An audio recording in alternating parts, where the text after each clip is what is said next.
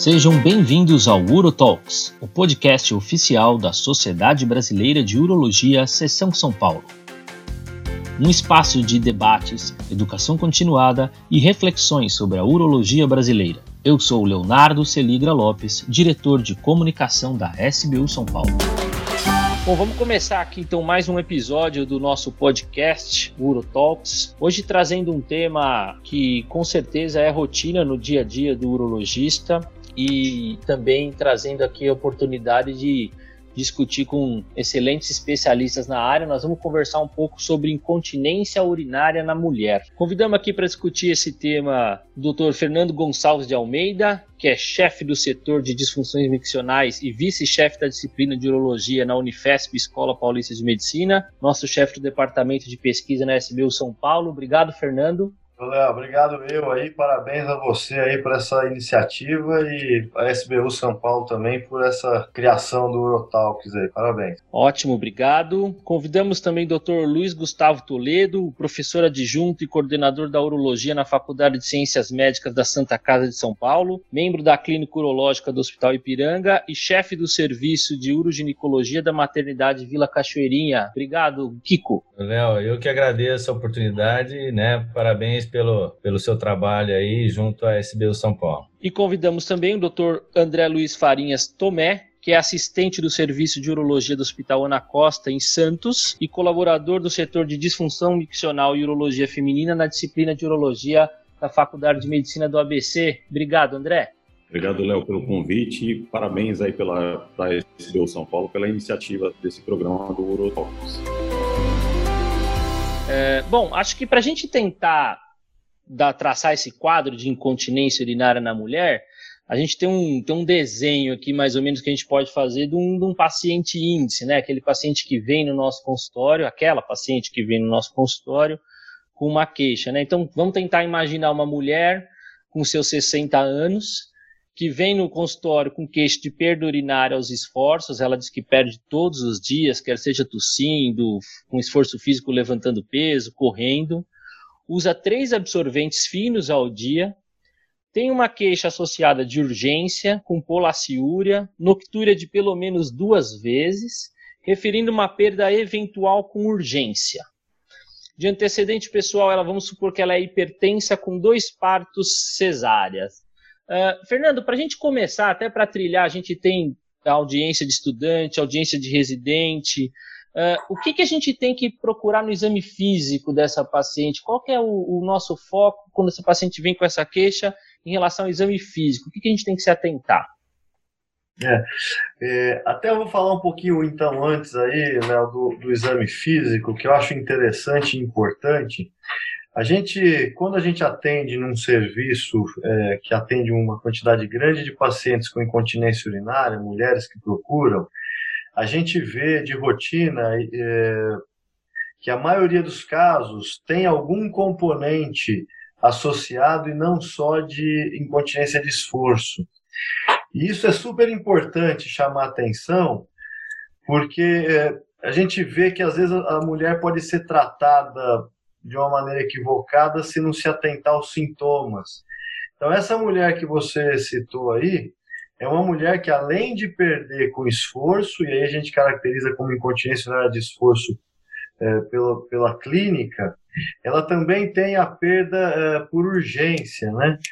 Então, são dois componentes, e de maneira geral, as perdas por urgência, a frequência e a urgência miccional são muito incômodos para o paciente. E, eventualmente, em alguns casos, quando você melhora a parte de urgência, ela fica satisfeita.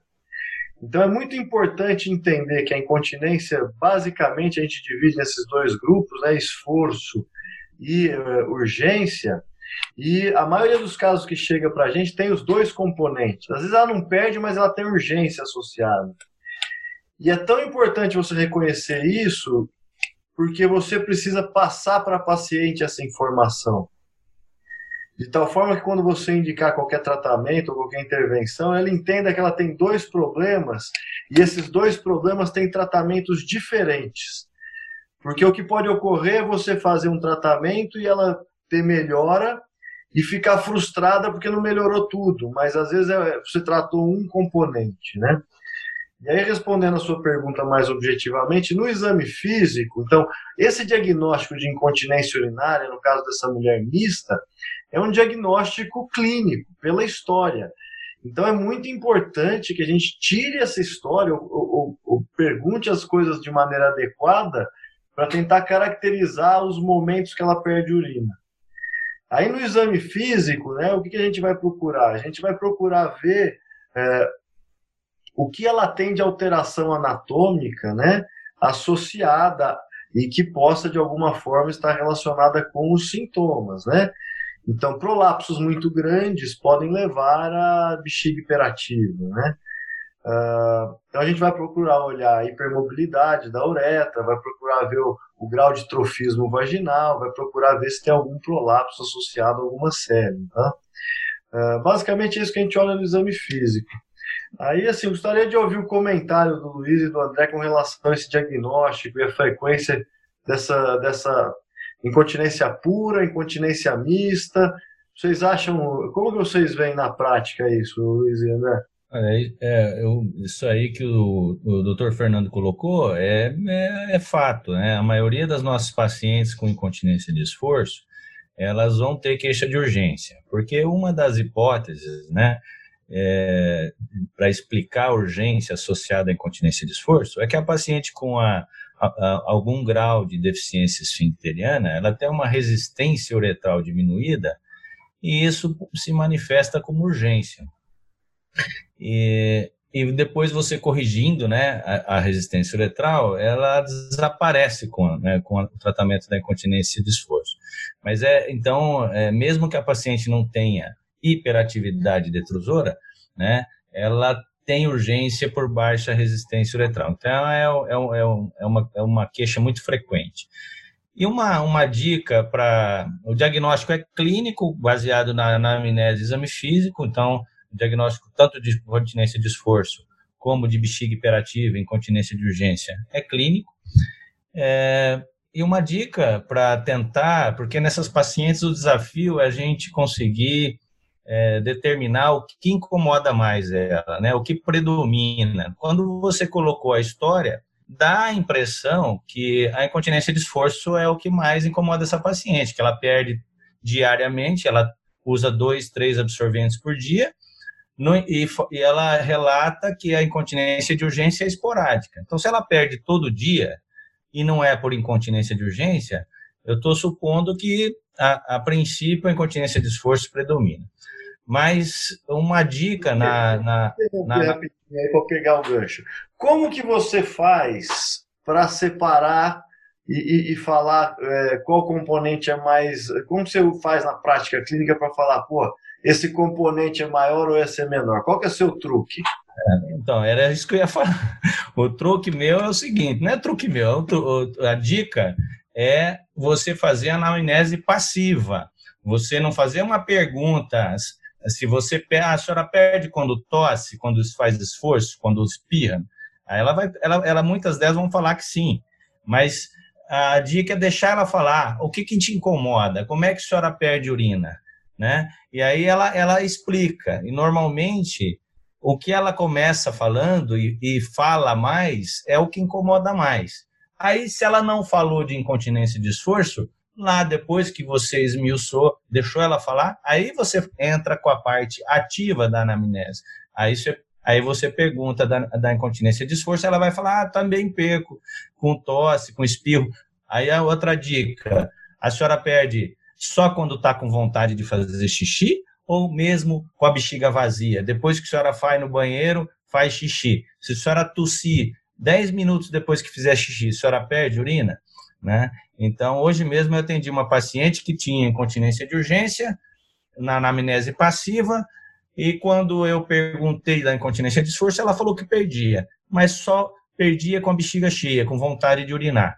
É, sem vontade de urinar, ela não lembrava de perder urina. E quando eu examinei, realmente ela não perdeu urina com esforço. É, a segunda a divisor de águas é o exame físico né? A paciente perde urina todo dia. Se ela não perde com esforço no seu exame físico, provavelmente ela tem, é, é, ou ela perde muito pouco, ela tem é, a bexiga hiperativa predomina. Então, se uma paciente que perde urina todo dia, usa vários absorventes, e no exame físico perde uma gotinha no, no, com a tosse, não perde repetidamente, ou seja, uma discrepância é, entre exame físico e queixa clínica, né? Aquela quantidade de incontinência que ela tem. Isso é frequente, o residente liga, posso agendar um sling? Ela usa oito, oito absorventes por dia, usa fralda. E no exame físico, ela perdeu? Ela, o, o residente manda um vídeo às vezes, olha, ela perdeu. Aí você vê que ela tossiu, tossiu, perdeu uma gotinha. E, e não, e não. E eu falei, mas como? Então isso aí não justifica, né? A, a, a incontinência da paciente. Mas aí depende tanto de xixi que tem na bexiga, Kiko. Ué, mas é vocês, você, a paciente com incontinência de esforço para perder e usar oito absorventes por dia, ela perde com a bexiga vazia e perde repetidamente, né? Mesmo com pouca... É, é, o problema do stress test, o grande problema do stress test é a quantidade de volume dentro da bexiga, né? Você, ah. você fica meio sem esse controle, quer dizer, aí o ideal é que a gente consiga pelo menos pedir para ela vir com algum volume na bexiga. Tem muita mulher que entra para o exame e ela fez, urinou há pouco tempo. Né? Entrou, sim, entrou, sim. entrou no, no, banheiro antes de vir para o consultório, né? É, ela então, faz, é, quer dizer é, é, que ela tem, você tem que ficar convencido, né, com a perda, o esforço no exame físico. Você não vai fazer indicar um tratamento para incontinência de esforço é, especialmente um, um sling, um, um cirúrgico, se você não tiver convencido, seguro de que a, a incontinência de esforço é um fator importante na incontinência da paciente. Eu acho que é isso aí. Fala aí, André. É, no segundo plano, é lógico, é, para tratar, para a gente conseguir mensurar isso de forma mais objetiva, é a questão do diário miccional, que acho que pode ser realizado também para tentar mensurar isso é, então vamos, vamos tentar então fechar aqui a, a esse caso para a gente começar a discutir ele. Então o, o, Fernando comentou bem, né, que a gente tem o que, que a gente tem que procurar no exame físico e vocês ressaltaram aí essa questão. Então vamos, essa paciente então ela tem uma hipermobilidade discreta, ela não não chamamos nenhum prolapso significativo, tá? Não tem cistocele, uma retocele estágio 1 ali, bem discreta, é, e talvez no stress test ali, vamos, vamos dizer que ela não perdeu ali naquele momento, tá? Ou ela não foi, é, não foi com a bexiga tão cheia, ou ela não perdeu ali naquele momento. Esse é o exame físico que a gente tem dessa paciente. Ela Eu não perdeu? Não, ela não perdeu. Não perdeu. É, mas, mas, vamos, mas vamos raciocinar assim, né? É, quer queira, quer não, por mais que a gente não tenha feito uma anamnese passiva, eu vou fazer aqui aquilo que eu falo sempre, o meu papel do urologista geral. Eu não sou urologista com essa experiência ou a vivência com intensidade desse tipo de paciente. Quando eu faço uma anamnese, mesmo que seja ativa, a gente consegue também diferenciar perguntando para a paciente o que incomoda mais a ela, né? Se ela perde, se incomoda mais ela perder no esforço e às vezes essa perda é pequena, é discreta, ou se incomoda mais ela a urgência, a polaciúria, e isso talvez é uma, é uma coisa que incomoda mais as pacientes em alguns momentos, mesmo que nem sempre com perda, apesar de também ela ter essa perda eventual. É, André, como o, o, Fernando falou, a gente fez um diagnóstico clínico aqui de incontinência urinária mista, né? Para iniciar a investigação dessa paciente, você comentou de que você faria talvez o diário miccional aí para ter uma questão objetiva de avaliação, né? É, que mais você faria agora para avaliar essa paciente com essa história e com esse exame físico? Você partiria para que tipo de, de exames ou de investigação a partir de agora? É, eu acho que assim, é, como foi, falado anteriormente, essa é aquela paciente, paciente index, né? Uma paciente de 60 anos, teoricamente, é, sem nenhuma comorbidade importante, é só hipertensa. em, em relação à questão da prolapso, ela não tem nenhum prolapso importante, não tem nenhuma outra comorbidade. eu acho que assim, é, além da questão do, do exame da anamnese, do exame físico, o diário miccional, como eu comentei, mas apesar disso, de avaliar de forma objetiva, a gente sabe da dificuldade que a gente tem no dia a dia em relação à realização desse, uh, desse diário, às vezes o paciente você entregar o paciente, o paciente não trazê-lo, uh, mas acho que assim, pelo, pelo fato de ser uma paciente com continência urinária mista, mínimo por esforço, eu acho que assim, uh, além desses dados, acho que caberia aqui uma, uma análise da urina para afastar um quadro de infecção urinária e talvez, se for uh, tiver disponível, uma avaliação do, do resíduo pós-miccional, principalmente uh, através do, se puder ser utilizado um ultrassom. mas não é, não é um momento ainda para pensar em, por exemplo, pedir uma, um estudo urodinâmico para essa paciente. Uma paciente não complicada, com, não apresentando nenhum fator complicador, acho que isso já, já caberia. A, gente vê nos, nos trabalhos, uh, uh, Fernando, que quando a gente estuda e a gente não sendo especialista, a gente vê muita questão falando sobre é, pad test, isso ainda está em uso, isso ainda é prático para o dia a dia, como é que é isso? Então, uh, o que acontece? Tem muita coisa que a gente vê em estudo, né, que é, uma, é, é, é utilizada em pesquisa. Na prática clínica, eu, eu, trabalho com pesquisa e trabalho em prática clínica, então são coisas relativamente distintas. Por exemplo, o pé de teste, ele é importante para você ter uma medida objetiva de quantidade de perda, né? Então, ele é, ele é importante no estudo clínico para você poder mensurar o grau de melhora, a quantidade de melhora. Na prática clínica, muito difícil de ser utilizado pessoalmente não utilizo, tá?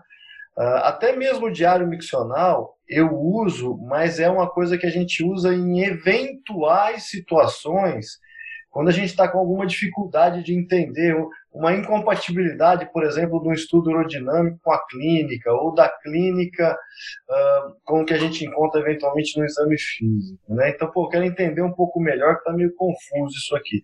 Paciente que não consegue relatar muito bem o que ela está sentindo, né, ou como que ela perde urina, aí você, o diário miccional ajuda. E na prática clínica, o diário miccional te ajuda por quê? a pessoa começa a prestar atenção. E aí vem a parte educativa da história, né? Até a, a pergunta do truque, meu truque, Kiko, é, que eu uso para descobrir o que, que incomoda mais, é educar a paciente. Então eu explico para ela o que é incontinência de esforço e explico para ela o que é incontinência de urgência. Uma vez que ela entendeu isso, aí eu faço a pergunta: das duas situações que você perde urina, qual te incomoda mais? Aí, uma vez que ela entendeu o que, é o processo, fica mais fácil ela me dizer. Uh, e aí a gente tenta focar no que incomoda mais, né? Mas, de maneira geral, eu faço como o André, né? Então, mulheres com incontinência urinária, eu sempre peço um exame de urina 1 e eu faço sempre um ultrassom. Por quê? Como muitas mulheres têm bexiga hiperativa ou sintomas de bexiga hiperativa associado, e é importante a gente sempre descartar a possibilidade de outros problemas, né, associados aí ao trato urinário, tumor de bexiga, litíase, coisas desse tipo. Então é, é, é muito importante. Não pode uma mulher passar no urologista e a gente não ter um diagnóstico desse, por exemplo. Eu já vi casos de mulher tratada com cistite intersticial e tinha tumor de bexiga. Né? Então a gente não pode nunca esquecer isso. A gente é urologista então, olha, a urina 1, se tiver hematura, alguma coisa, vai preocupar, e o ultrassom também, tiver alguma alteração mais grosseira ali, você vai ver. Uh, eu concordo aí com o André. Inicialmente, a gente pode é, não fazer ou, ou, postergar a necessidade de um exame urodinâmico. Pensando, Luiz, pensando nesse então nesse diagnóstico que a gente tem aí uma incontinência urinária mista e que que tem os sintomas de, de esvaziamento aí, é, de armazenamento, na verdade, né, mais evidentes, é, a gente vai pensar nesse tratamento aí, como o Fernando falou, como o André comentou, eventualmente sem a urodinâmica, até porque a gente sabe que nem sempre vem representado na urodinâmica esses sintomas, em até 20, 30% das vezes aí vem urodinâmica normal. É, a opção do, do, tratamento agora, nesse momento, para orientar a paciente, é que a gente vai tratar os sintomas desse armazenamento, esperando que ela vai melhorar. A orientação é, ó, nós vamos tratar primeiro um para depois tratar o outro. Como é que é a conversa nesse momento com a paciente? Ó, é, primeiro só reforçando, né, Léo, você colocou, ela não tem sintomas de esvaziamento, né? Essa senhora. Não, né? É, porque a gente deve, tem que sempre lembrar de bexiga hiperativa secundária, né? Se a paciente tiver sintoma de esvaziamento, Aí nós temos que uh, acender uma luz amarela né, e, e, aí investigar se ela não tem disfunção miccional. O prolapso, né, que o doutor Fernando colocou, é um, é um, é um fator importante para a disfunção miccional. E às vezes a bexiga hiperativa, mesmo com o prolapso estádio 2, aqui o, o prolapso apical, né, a cúpula vaginal, o útero que chega ali no introito vaginal, que não, não incomoda a paciente, não tem sintoma de prolapso, mas pode ser a causa da bexiga hiperativa. É, não, nesse momento, essa paciente, ela tem 60 anos, ela já deve ter uns 10 anos de menopausa aí, né, de, de falência hormonal. É, deve talvez já ter algum sinal de hipoestrogenismo, então, essa é, eu conversaria com ela se ela não tem nenhum antecedente de, de câncer de mama nem de endométrio. Eu proporia um estriol, né, o estriol vaginal. Uso estriol 10, 15 dias seguidos, depois três vezes por semana. Se ela tem o útero, ela pode ter algum sangramento com três vezes por semana, e se ela tiver, eu passo para duas vezes. É, e caminho essa paciente para fisioterapia, vejo se ela aceita, se ela concorda com fisioterapia, e é, discuto a possibilidade já de um tratamento é, medicamentoso para bexiga hiperativa. É, eu acho importante a gente conversar e, e tratar a bexiga hiperativa para ela até ajudar ela a entender é, que se tratam de duas situações, né? E aí, é, às vezes, o tratamento medicamentoso ajuda ela a discernir o que é uma coisa uma coisa da outra e facilita o raciocínio e a condução, né? É, como o Fernando colocou, a paciente bem esclarecida é muito mais fácil de conduzir isso aí e você vai ter menos problema no futuro, menos insatisfação no futuro né, se ela tiver bem esclarecida. Então, eu faria isso: estrógeno vaginal, fisioterapia e discutiria já um tratamento oral medicamentoso para bexiga hiperativa. Ah, a gente já teve um, um, podcast aqui que a gente discutiu bexiga hiperativa idiopática, e, e, talvez a gente não entre tanto nesse mérito, mas eu queria ouvir um pouco de vocês. Eu queria talvez ouvir a opinião de cada um especificamente, né?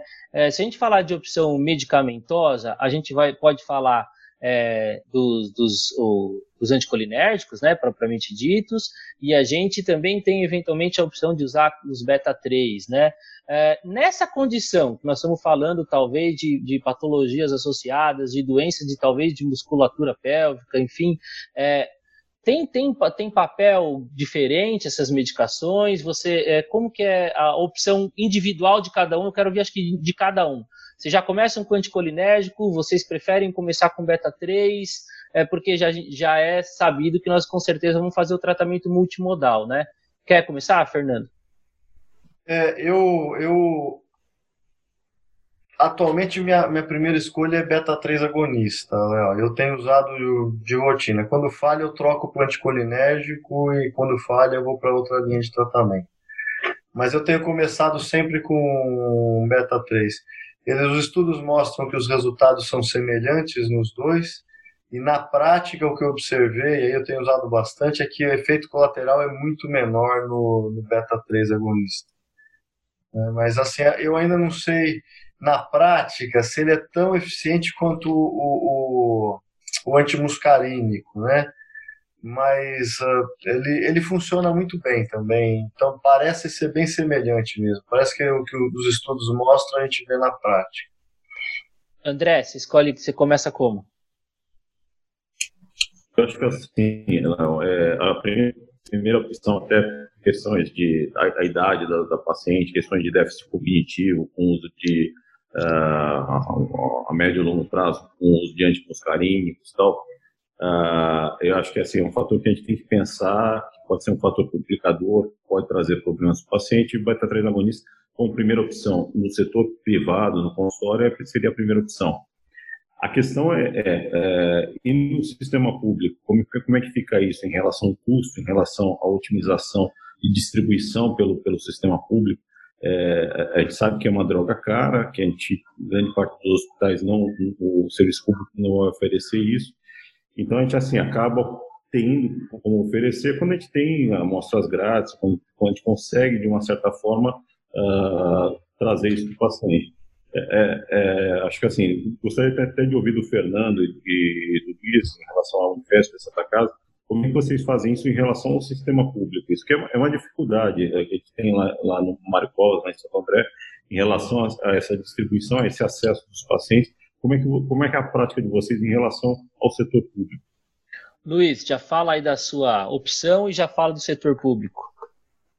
É, a, a escolha de consultório, paciente que tem condição financeira, eu concordo, beta 3 é, um, acho que é a melhor opção. É, no sistema público, nós usamos muito tricíclico, e o tricíclico aqui, ele, ele não tem a indicação em bula, tal, mas ele funciona bem, especialmente é, para pacientes que têm é, sintomas noturnos. É, ele tem um pouquinho de ação adrenérgica, então ele tem uma ação mista é, de relaxamento detrusora e aumento da, da, do tônus esfincteriano, teoricamente, né? E funciona bem. Pacientes é, com, com noctúria, né? É, então eu, eu, eu, uso bastante tricíclico no SUS e tem a oxibutinina no SUS, né? Que não é uma opção boa. Eu prefiro o tricíclico à oxibutinina e também lembro aqui, em situações especiais, é, é, porque muitas vezes essas pacientes também são ansiosas, é, é tem problemas do sono, então a, a, a, o triciclo funciona bem. E nessa linha também, algumas pacientes podem se beneficiar do uso da duloxetina na, na incontinência mista, né? É, que tem um efeito misto também, né? Para esforço e, e para é, urgência. Em alguns casos muito selecionados, que com a ansiedade associada, paciente muito tensa, a, uma dessas duas opções, né? Mas uso muito mais o tricíclico do que a do duloxetina. Seu SUS tem mais acesso, Fernando? Então, uh, só uma análise rápida aqui, para a gente não perder muito tempo com isso, mas os anticolinérgicos, de maneira geral, eles são muito semelhantes em resultado. Tá? O que muda, uh, principalmente com a oxibutinina de liberação imediata, é, é a quantidade de efeito colateral. Uh, o que, hoje as medicações, eu fiz recentemente um levantamento de preço, né? mas enfim, elas têm preços semelhantes. Mesmo a oxibutinina de liberação prolongada, ela tem um preço muito próximo da solifenacina, da darifenacina. Então, assim, se você for achar alguma coisa mais barata, é a oxibutinina de liberação imediata. E aí essa aí traz muito efeito colateral, principalmente no idoso, que é a população que mais vai precisar desses remédios, né? Uh, alguns pacientes lá na escola me referem que conseguem é, o beta-3 agonista em, em medicação de alto custo. Eu até vou me informar melhor como eles conseguem isso e posso depois passar para vocês, mas eles têm conseguido. E uma outra estratégia que eu faço, que eu oriento eles e que dá certo, eu diria, em uma grande parte dos pacientes, é fazer uso da medicação dia sim, dia não, em dias alternados. Com isso, uma, é, uma caixa de, que daria para um mês, ele consegue dois meses e tem um custo de metade é, do gasto. Talvez ele possa perder um pouco em eficácia, mas é interessante que ele tem uma ele tem os pacientes, muitos pacientes mantêm os sintomas controlados com dias alternados. Isso diminui muito o custo. Então eu faço essas estratégias. Muito bom, eu acho que, que é esse o caminho mesmo. E aí, essa paciente, então, vamos continuar nossa linha de raciocínio. Ela tratou, né? Foi para fisioterapia, tratou com exercícios pélvicos, ela usou anticolinérgico no caso aqui e, e teve melhora, né, dos sintomas principalmente de urgência, de polaciúria, mas ela ainda se queixa de perdas aos esforços, ainda usa um ou dois absorventes ao dia, né? É, era esperado que ela tivesse só esse, essa melhora de sintomas mesmo, ou a fisioterapia que talvez possa ter sido feita com exercício poderia ter melhorado também essa, essa incontinência de esforço dela, É, quer comentar, Fernando? A gente esperaria que pudesse ter alguma melhora também com os exercícios da, da, da perda de esforço? Então, lá na escola, há pelo menos uns cinco anos, a gente vem coletando todos os dados em relação a isso. Então, todo paciente é encaminhado para fisioterapia, toda mulher com incontinência urinária. O que a gente aprendeu é que um quarto, 25% dessas mulheres, elas não querem nem ouvir falar em fisioterapia. Então, você manda, ela chega lá e fala: não quero fazer isso. Durante o tratamento, 25 a 30% delas desistem da fisioterapia. Então, nós temos só metade das mulheres que vão, vão fazer a fisioterapia e vão até o final. Dessas que fazem fisioterapia, de maneira geral, metade melhora. Tá? Ou seja, a gente, se a gente mandar todo mundo para fisioterapia, 25% dos pacientes vão ser beneficiados. E esses beneficiados incluem melhora e cura. Né? Então, Uh, hoje a recomendação de todas as sociedades é que a fisioterapia seja a primeira linha de tratamento junto com as outras terapias não invasivas, né, para as mulheres com incontinência urinária de esforço. Só que infelizmente a gente beneficia poucas pacientes. Uh, e além disso, aí uma observação, mais observação, a gente não tem um estudo muito bem desenhado disso, mas muitas acabam ao longo do tempo também parando a fisioterapia depois de ter uma melhora e acabam é, precisando tratar. O grande detalhe é que essa mulher, por exemplo, ela melhorou. Aí o que a gente precisa saber é o que? Se essa melhora é suficiente para ela viver feliz e manter uma qualidade de vida, ou se essa melhora não é suficiente. Então, a, a grande questão é essa, né? Saber dessa paciente, se a maneira que ela está hoje, a continência dela atual, depois de tomar medicação e fisioterapia, deixou ela feliz e ela quer tocar a vida. Eu costumo perguntar para o paciente: olha, o próximo passo agora é cirurgia. A senhora está animada de fazer a cirurgia para melhorar mais? Se a paciente está disposta, é porque está incomodada. Né? Ninguém quer operar se não está incomodado. Quando a pessoa pensa em operar, não, eu quero fazer, é porque está incomodado. E aí a gente segue adiante. O Kiko levantou a mão aí. Fala aí, Kiko. É que essa, é, esse é um momento em que tem uma armadilha, né? É, a paciente com incontinência mista, que nós fizemos tratamento de primeira e segunda linha para bexiga hiperativa, e ela retorna com alguma melhora, mas com persistência ainda da incontinência, incomodada. É só de esforço. Aí, nossa, agora, agora ficou esforço. É, não, então, é isso aí. É, é, essa paciente, se, a, se olha, se a, a bexiga hiperativa for, na paciente com incontinência mista, se a bexiga hiperativa for o fator predominante, a maioria das pacientes melhoram e persistem com sintomas de bexiga hiperativa. Então, é, temos que tomar cuidado nesse momento, porque é, vocês já devem ter visto também né, o pessoal acabar indicando cirurgia porque não melhorou completamente com a incontinência mista, fez tratamento de primeira e segunda linha de bexiga hiperativa e não melhorou completamente, então vamos operar. Não, nós temos que rever aqui agora o que predomina. De novo, eu faço aquela anamnese passiva, é tudo bem. Aí ela falou espontaneamente que melhorou a bexiga hiperativa dela, que ela persiste com incontinência de esforço, ela está bem esclarecida, consegue individualizar cada situação e me dá segurança. Aí eu vou examiná-la. Se ela não perder com esforço na minha frente, eu não vou operar essa paciente aí, né? É muita. Olha, dá para contar nos dedos de uma mão, ou talvez eu lembro de uma paciente que eu operei sem ver ela perder urina na minha frente. Então, essa paciente que não perdeu na primeira vez, se ela não perder e me, e me de, deixar seguro de que ela tem continência de esforço, ela não vai para a cirurgia.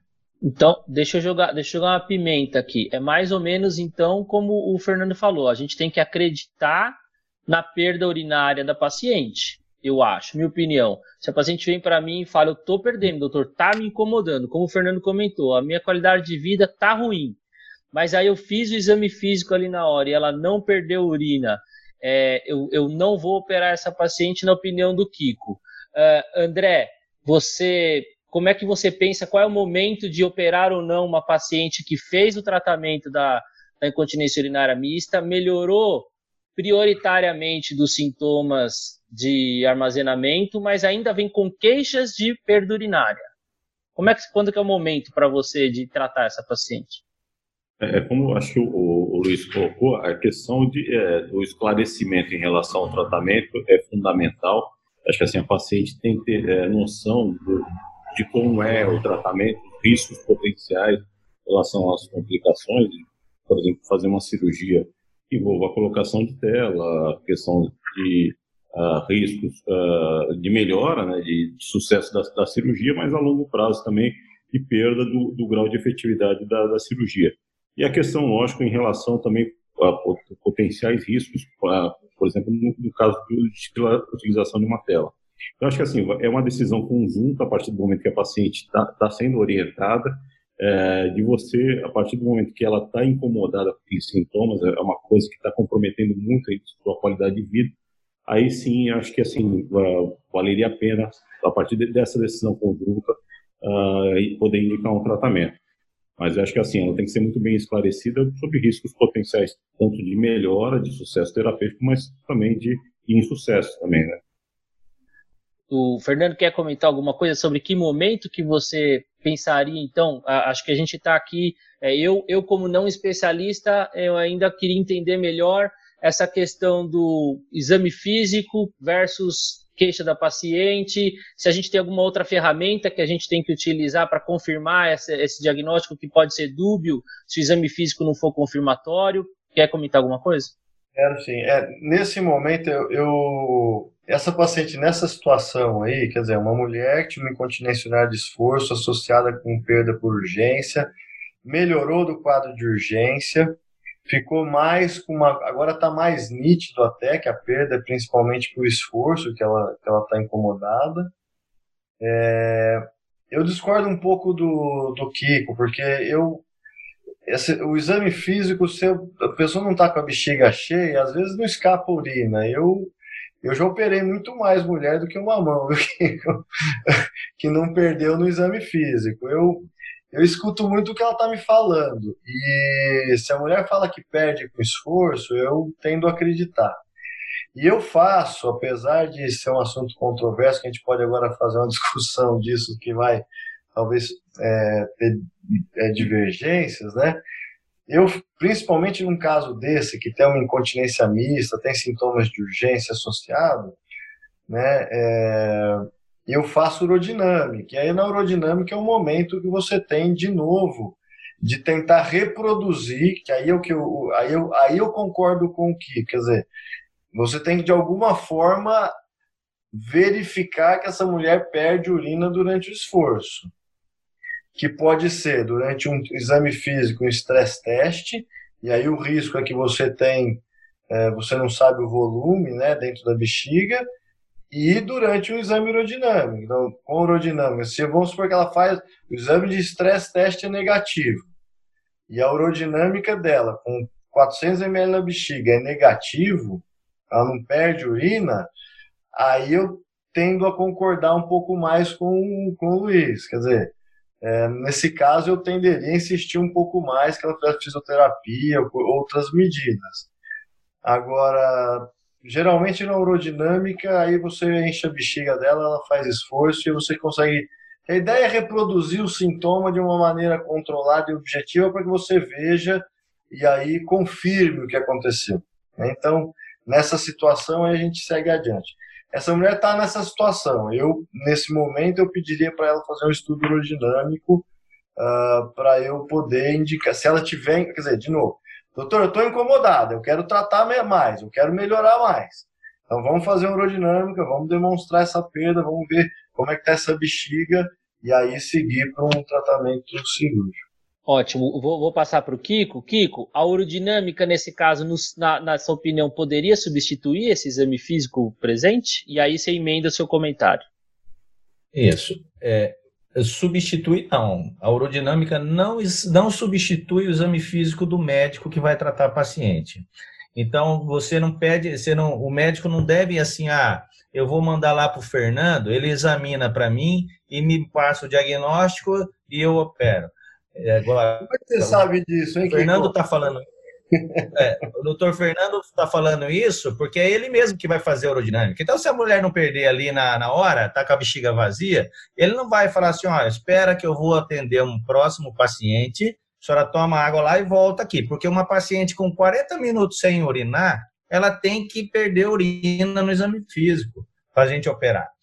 Aí ele vai fazer o estudo aerodinâmico, aí ele vai ver, porque ele que vai operar, ele que fez o estudo aerodinâmico, tudo, tudo bem. Agora, é, se eu faço o, seu, o estudo aerodinâmico, falo que ela perdeu urina para o doutor Leonardo, e o doutor Leonardo examina essa paciente várias vezes, espera, enche a bexiga, se for o caso, passa uma sonda e enche a bexiga no consultório, né? E ela não perde urina na sua frente, Sim. eu acho que você não deve operar, entendeu? Eu não opero se, se é, é, lógico que eu confio no doutor Fernando. Se o doutor Fernando fez a aerodinâmica, ela vem comigo, eu vou querer que ela perde na minha frente. E se, ele, se ela perdeu lá na aerodinâmica com o doutor Fernando, ela vai perder comigo também. Então, agora, se a paciente não perde no, no exame físico e ela perde diariamente, tanto que ela usa absorventes, dois, três por dia, ela tem que perder no exame físico. Diferente da incontinência masculina. Masculina não precisa perder no exame físico. Aí o pé de teste é importante. Agora, a, a feminina ela tem que perder no exame físico para a gente indicar cirurgia. Boa. André, responde o, o, Fernando da, da questão dele da urodinâmica. Você, nesse momento, faria urodinâmica pensando numa, num próximo passo de tratamento para esse paciente? Ou você não vê necessidade de fazer urodinâmica agora para essa paciente? Ah, eu acho que agora, nesse momento, até, eu acho que é, é, como indicação do tratamento, eu acho que sim, acho que é, é o momento para você fazer, para até tirar essa dúvida. Ah, levando em consideração alguns vieses que você pode, é, na, com a questão do, do, da sonda, você passar o, os catéteres uretrais, o, o uretral ali, e de repente a paciente não, não mesmo na urodinâmica, não, não apresenta perda. Mas acho que assim, a urodinâmica pode ser importante na, na, na indicação do tratamento, só que ela não é também um parâmetro para você avaliar resultados, se vai, se o paciente vai ter uh, em relação ao tratamento que você vai instituir. Né? Leonardo, esqueci só de. Essa paciente aí tem indicação absoluta de fazer estudo urodinâmico se a gente pensar em operar ela, né? Ela tem 60 anos, então ela, ela não é a paciente index lá do, do guideline americano, né? Ela tem 60 anos, ela tem incontinência mista e ela não perde no exame físico. Lá no guideline, a paciente índice, ela tem que ter incontinência objetivamente demonstrada né? Ausência é, menos, que 60 anos, sem cirurgia prévia, sem prolapso, é, não obesa, né? Então ela tem, ela tem 60 anos, ela tem continência mista e não perdeu no exame físico. Ela Perfeito. tem indicação. Vou fazer um comentário aqui é, que eu acho importante. O, o Luiz fez uma brincadeira aí. Ah, se for lá no Fernando fazer o exame, eu sei que ele faz. Queria ouvir a, a, o comentário de vocês. Quer dizer, e, e como o, Leonardo falou, esse, esse podcast é para médicos nem sempre tão afeitos ou tão especialistas aí na área, né? Aí, assim, eu acho que todo mundo que se dispõe a tratar essas mulheres, essa é a minha opinião, eu queria ouvir de vocês, ou deve fazer urodinâmica, ou deve ter um urodinamicista de plantão de confiança. Vocês concordam com essa afirmação ou não? Sim, eu concordo. Veja, a urodinâmica é um exame complementar e se, e se ela não fizer, é, não for bem feita, ela é extremamente examinador dependente. E, e, e a gente está cansado de ver urodinâmica que não traduz, não bate com a clínica, né? É, é, com, a, com a queixa, com a clínica, com a tua, com a tua hipótese. É, é, então, você deve seguir a clínica né? E fazer urodinâmica com alguém de confiança, se você não fizer. E quando a urodinâmica, mesmo que essa pessoa de confiança não estiver batendo com a sua hipótese e tudo, você deve conversar com, com a pessoa, você deve ter um acesso fácil ao urodinamicista que fez para discutir o caso. Tem que, que é... ter um radiologista para chamar de seu, né, Luiz? É, é. Eu, eu acho que aqui a gente a gente está a gente tá num bônus aqui porque nós temos três grandes urodinamicistas aqui, especialistas na área, né? Mas é, já em outros tópicos a gente discutiu muito essa questão, inclusive do risco que se corre de se pedir um exame e não saber interpretar.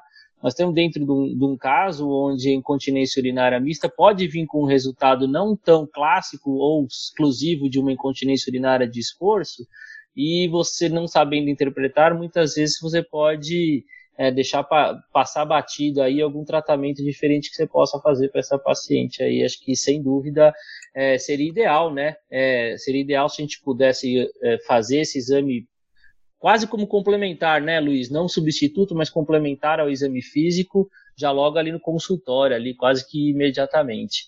É, então, vamos, vamos, supor que essa paciente então fez uma urodinâmica, perdeu na, na, no exame de urodinâmica, é, você confirmou, foi você que fez o exame, ela teve perda.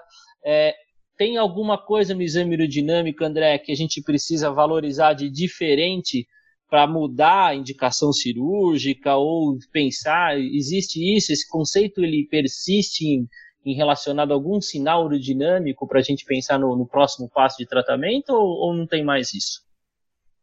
É, então, o, no guidelines europeu, uh, isso está até no consultation da, no consultation da, da ICS, a questão do VLPP, o VLPP hoje, é, a pressão de perda, ela não é mais um fator para indicação de um tratamento ou outro. Então é um dado que você já é, que antes valorizava muito em relação à indicação de um determinado tratamento e hoje já é um dado que você que não existe uma, uma correlação em relação a, a, essa indicação. Isso foi até um, um existe um trabalho nacional que até o Gustavo participou que mostra muito bem isso, a questão desse, da, da, não valorização do VLPP como parâmetro de indicação de tratamento.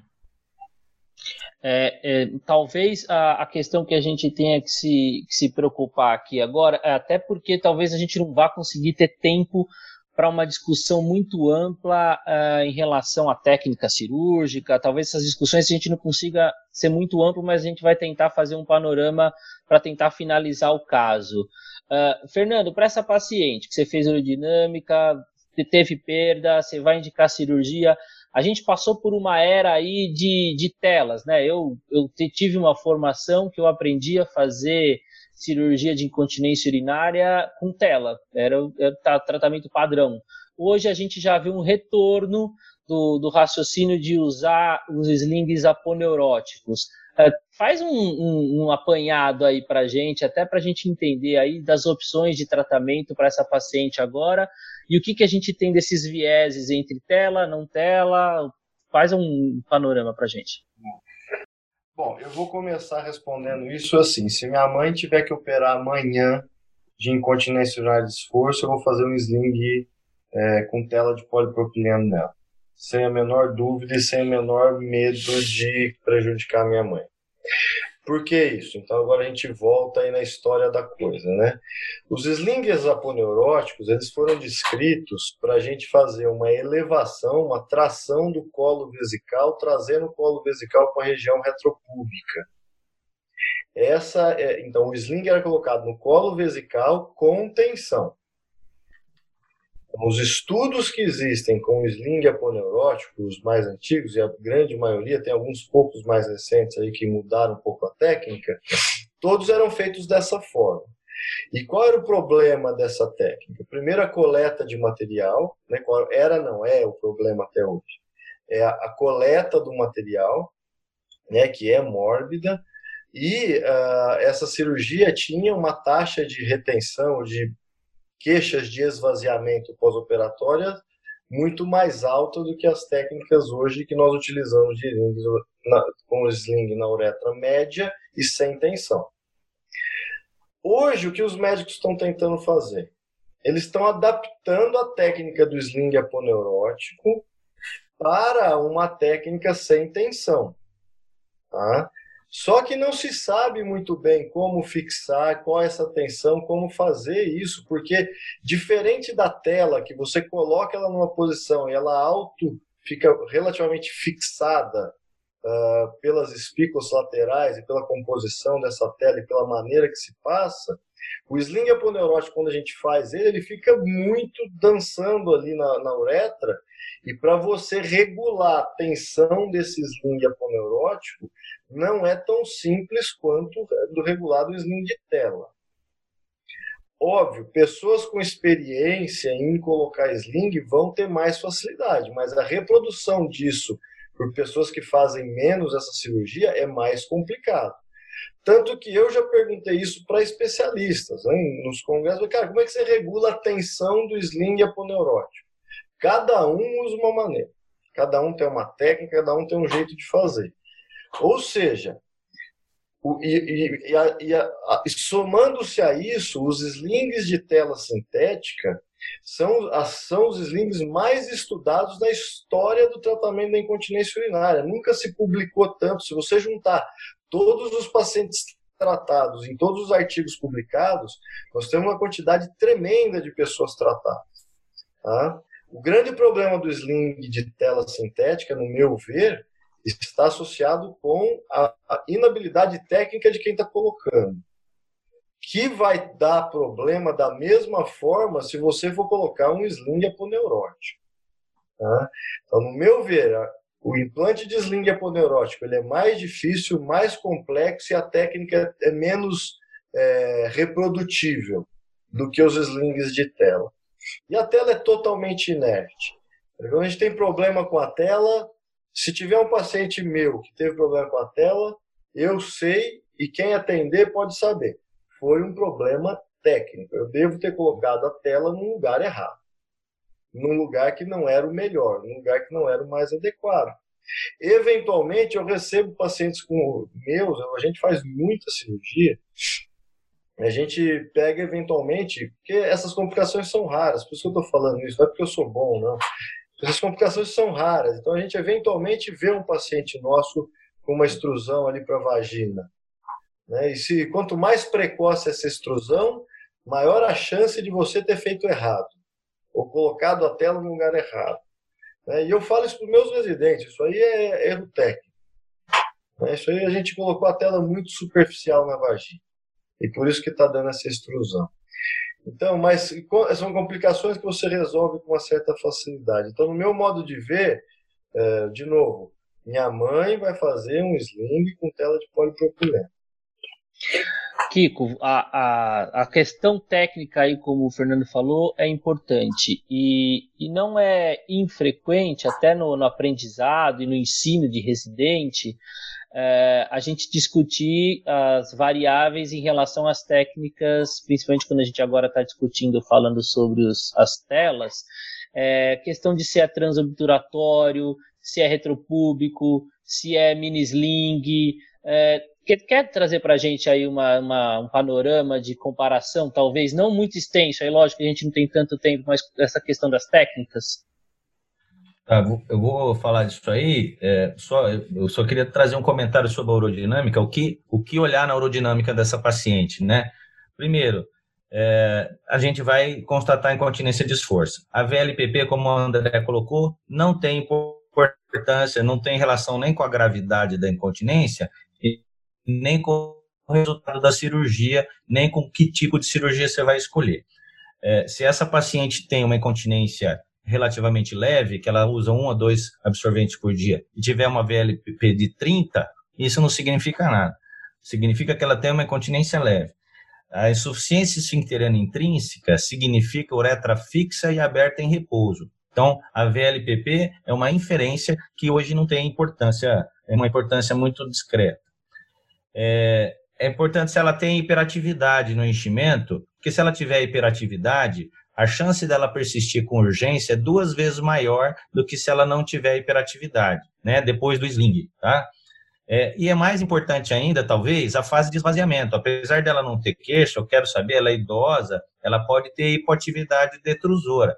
Eu quero ver se ela urina bem, se ela urina com valsalva, como é que é o fluxo, se é um fluxo ensino, se é intermitente. Se ela urinar mal, eu vou repetir, né? A urodinamicista deve repetir é, o esvaziamento, né? O enchimento e o fluxo-pressão, para ver se é assim o padrão dela mesmo. Se ela urina mal no urodinâmico, repetiu, urina mal. Ela, ela refere que é assim que ela urina em casa. Ah, eu achava que eu urinava bem, mas ela urina mal, eu fico receoso de fazer um retropúbico nela. Né? É, talvez isso eu pensaria num transobturatório.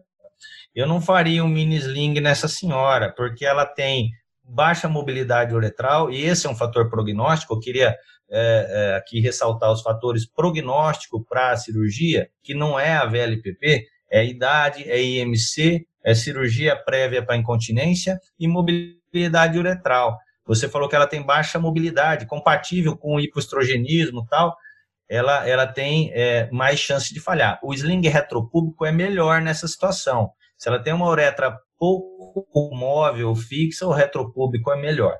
Então, se ela não tiver problema de esvaziamento, eu faria um retropúbico nessa senhora. É... Ah, e outro fator de falha é a cirurgia de prolapso concomitante. Então, é, entre as, comparando as cirurgias, o retropúbico ele cura mais a incontinência, especialmente nos casos de pior, de pior prognóstico, né? Desse, obesidade, idade avançada, cirurgia prévia, é, prolapso concomitante e uretra fixa. É, então cura um pouco mais a incontinência, mas dá mais um pouco mais de disfunção miccional do que a, o transobturatório e, e, e mais perfuração de bexiga. O transobturatório ele falha um pouco mais em relação à incontinência de esforço, mas dá menos complicação. Então, nós mas temos que... O Kiko, só um detalhe, mas a cura subjetiva no transobturatório é melhor. Subjetiva é melhor, a satisfação global é melhor no transobturatório. Isso é uma revisão, viu, só para ressaltar, é uma, é uma revisão da Cochrane é, que iniciou com o Dr. Bezerra e da, do ABC, né, e com o Dr. Homero Bruschini, e aí eles vêm atualizando essa revisão, é, e, e, a última atualização, se eu não me engano, é de 2017, que mostra essas coisas que nós estamos falando aqui. Inclusive. Só para comentar rápido, não vou me alongar, eu faria um transobturatório. o Kiko sabe. É, não, eu acho que eu acho que vai bem os dois aqui, acho que tem que conversar com a paciente e tomar a decisão. Se ela urinar bem, eu não sei, eu, é, eu, eu tenderia ao retropúblico, mas em relação ao, eu concordo com o Fernando, não faria de jeito nenhum aponeurótico, né? O aponeurótico, ele tem a taxa de continência após um ano é 20% é, menor, né? A chance dele ter incontinência, da paciente estar incontinente após um ano é 20% maior né, nessa mesma é, revisão que nós estamos falando.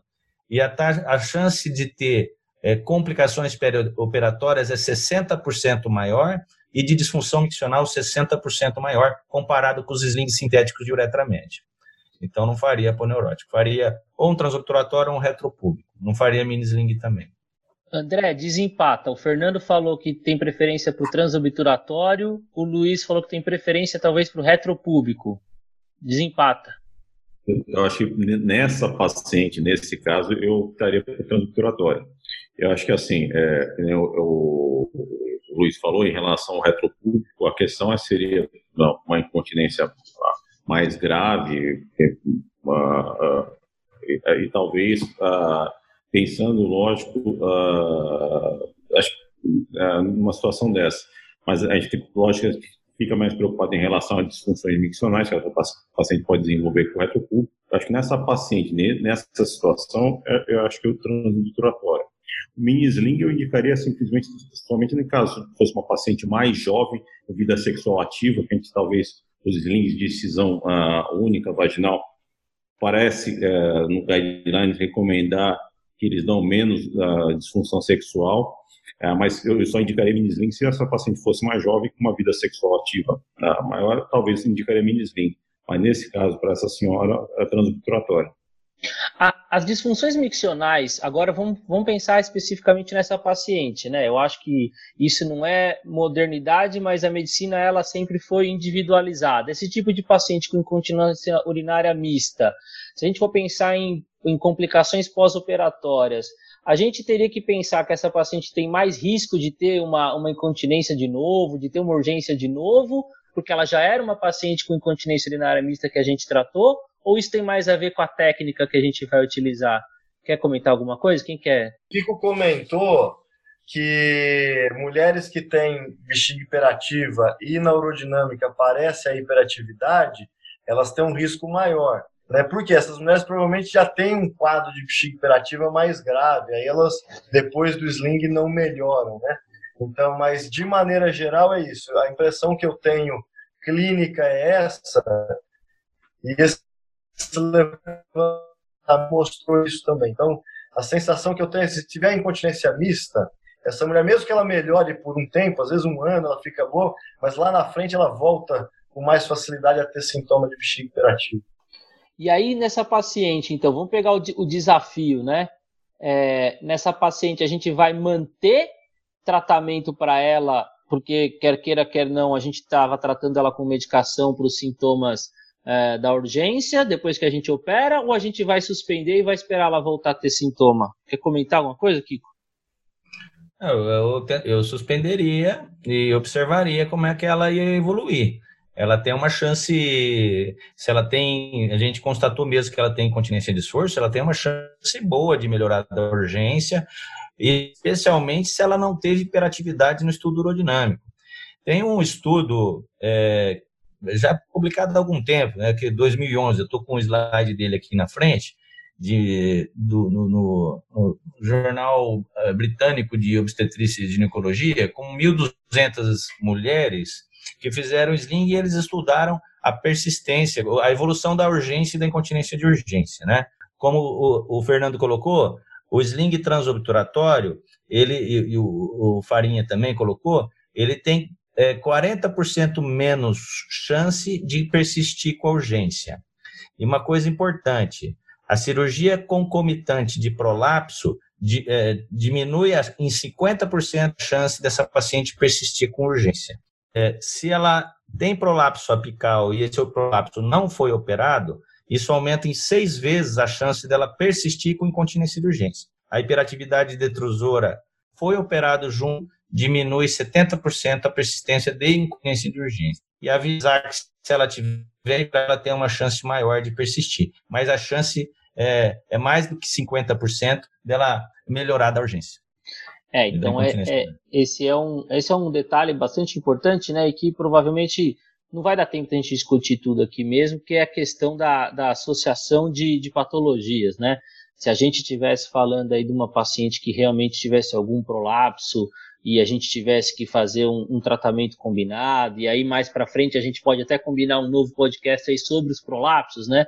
E aí entrar nas questões de como corrigir, se usa tela, se, usa, se não usa tela, é, enfim, mas eu acho que, que dentro desse contexto onde a gente estava pensando que essa é uma paciente que não é incomum no nosso consultório, né? É, aquela incontinência urinária de esforço pura, simples, sozinha, clássica, é, vai só para o Kiko, para o Fernando e para o André. No meu consultório não vem não, e aí eu acabo tendo que ficar encaminhando. Mas é, é, não tem essa, essa paciente de livro, acho que ela, ela não existe. Então, acho que foi, foi bom o nosso nosso, nossa discussão aqui e entrar nesse assunto para tentar trazer até para o urologista que talvez não esteja aí num, num grande centro e, e, ter essa ideia da aerodinâmica, de talvez desenvolver ou parcerias ou ter sua própria aerodinâmica. Eu acho que são conceitos interessantes para a gente ter isso em mente. É, algum, alguma questão final para fechar aí o, a discussão? É, vamos começar, André? Alguma questão final sobre o tema? Não. Não, eu acredito que não. Assim, acho que foi super bem conduzido, acho que deu para discutir bastante coisa. É, eu acho que assim, é, acho que só tem que ser bem explicado para a paciente que esse tratamento não é um tratamento definitivo, isso não é uma coisa para o resto da vida. Essa paciente vai ter uma melhora significativa, uh, mas ela deve ser acompanhada e a gente sabe que, que a longo prazo uh, o rendimento, o resultado do tratamento ele pode cair ao longo dos anos. É que assim, essa paciente vai ter uma melhora, é, é, é existe essa indicação, mas a questão que é, tem que colocar isso bem, bem explicado para a paciente, tem que ser a indicação, o tratamento tem que ser uma decisão conjunta com a paciente. Rico. Bom, Léo, é, esse comentário seu final de que as pacientes com incontinência pura, jovens, magras, sem cirurgia prévia, sem prolapso, é, não aparece no seu consultório, isso é real, porque isso é menos do que 30% dos casos. Né? Então, por isso, a, a, na discussão da indicação ou não do estudo urodinâmico, né? É, as pacientes que preenchem os critérios de paciente índice é, do, do, guideline americano, elas são é, menos que 30%. Então, é, para você não indicar estudos urodinâmicos, são, é, tem, a paciente tem que ter essas características, você, é, ela fazer uma fluxometria normal, sem resíduo pós-miccional, e realmente essas pacientes são raras. Eu acho que o assunto foi muito bem discutido. É, obrigado pelo convite, pelo convite mais uma vez e parabéns aí pela Fernando, condução. mensagens finais para os nossos urologistas que ouviram a gente aqui sobre o tema. O André e o Luiz uh, já resumiram bem aí nossa discussão. É, então, mais uma vez, parabenizar você e a SBU pela iniciativa. A mensagem final, dentro do que nós discutimos, que eu gostaria de deixar para todos os urologistas, é que exame urodinâmico não é um exame que você pede como pede raio-x, como pede tomografia. É um exame que você vai ter que ou se especializar nele ou arrumar alguém especialista perto de você que você possa pedir para fazer. É um exame muito interpretativo, até nós mesmos temos temos eh, eventualmente dúvidas aí diante de casos mais difíceis e complexos. E, a, e concluindo, é, as bexigas, as incontinências urinárias mistas, né, que são as mais frequentes que a gente vê, elas uh, muitas vezes são simples, mas veja, um caso simples como esse traz discussão, traz desafio. O importante é a paciente estar educada para saber que ela tem dois problemas e que eventualmente um pode persistir depois da cirurgia e ela não ficar infeliz e, e, e dizendo que pô tratou, operou e não resolveu. Resolveu o componente de esforço, eventualmente a urgência se mantém. Muito bom. Eu acho que recado dado, né? Eu acho que foi um tema aí que a gente conseguiu de novo trazer informação e ao mesmo tempo trazer aí até controvérsias, né? A gente em alguns momentos aí percebeu que mesmo entre os especialistas que a gente tem aqui, houveram alguns pontos onde ainda pode haver um pouquinho de controvérsia. Então agora, para encerrar mesmo, eu queria realmente agradecer a todos é, e individualmente aí dar um espaço para cada um e, e, realmente agradecer a disposição nesses tempos que a gente está aí de, de coronavírus, correria, às vezes a gente tem que encaixar um tempo aí, pelo menos é uma fase boa aí da gente desenvolver essas tecnologias e agradecer de novo vocês. Então, obrigado, André, pela disposição do tempo e de ter participado com a gente aqui desse, desse podcast. Muito obrigado, Léo, e eu gostaria de, de parabenizar a SBO São Paulo por essa iniciativa. Acho que é, assim, nesses tempos que a gente está vivendo agora, tempos diferentes aí, acho que é super válida essa iniciativa e poder expandir conhecimento para todo mundo. Né? Isso aí. Obrigado, então, Luiz, o Kiko, pela disponibilidade aí, pelas informações passadas aí. Obrigado mais uma vez. Eu que agradeço, Léo. Parabéns a você aí, que eu percebo que está trabalhando bastante aí, está carregando o piano. Parabéns. Valeu, obrigado. E obrigado também ao Fernando, que me ajudou aí com a, com a questão aí da gente desenhar a melhor maneira de discutir esse tema aqui. E pela disponibilidade também, Fernando. Eu que agradeço, agradeço o Léo, agradeço o Luiz e o, e o, André aí. E vamos em frente, vamos superar essas encrencas aí que nós estamos passando. Em breve estaremos todos juntos. É isso aí. Uma boa noite a todos, bom dia, boa tarde para quem estiver ouvindo esse podcast em qualquer momento e nos veremos ou nos ouviremos nos próximos eventos aí da SBU mais para o resto do ano. Obrigado.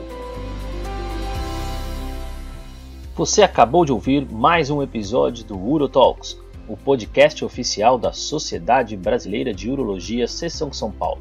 Todas as edições estão disponíveis no site www.sbu-sp.org.br e também nas principais plataformas de streaming. Nos vemos no próximo episódio. Até lá!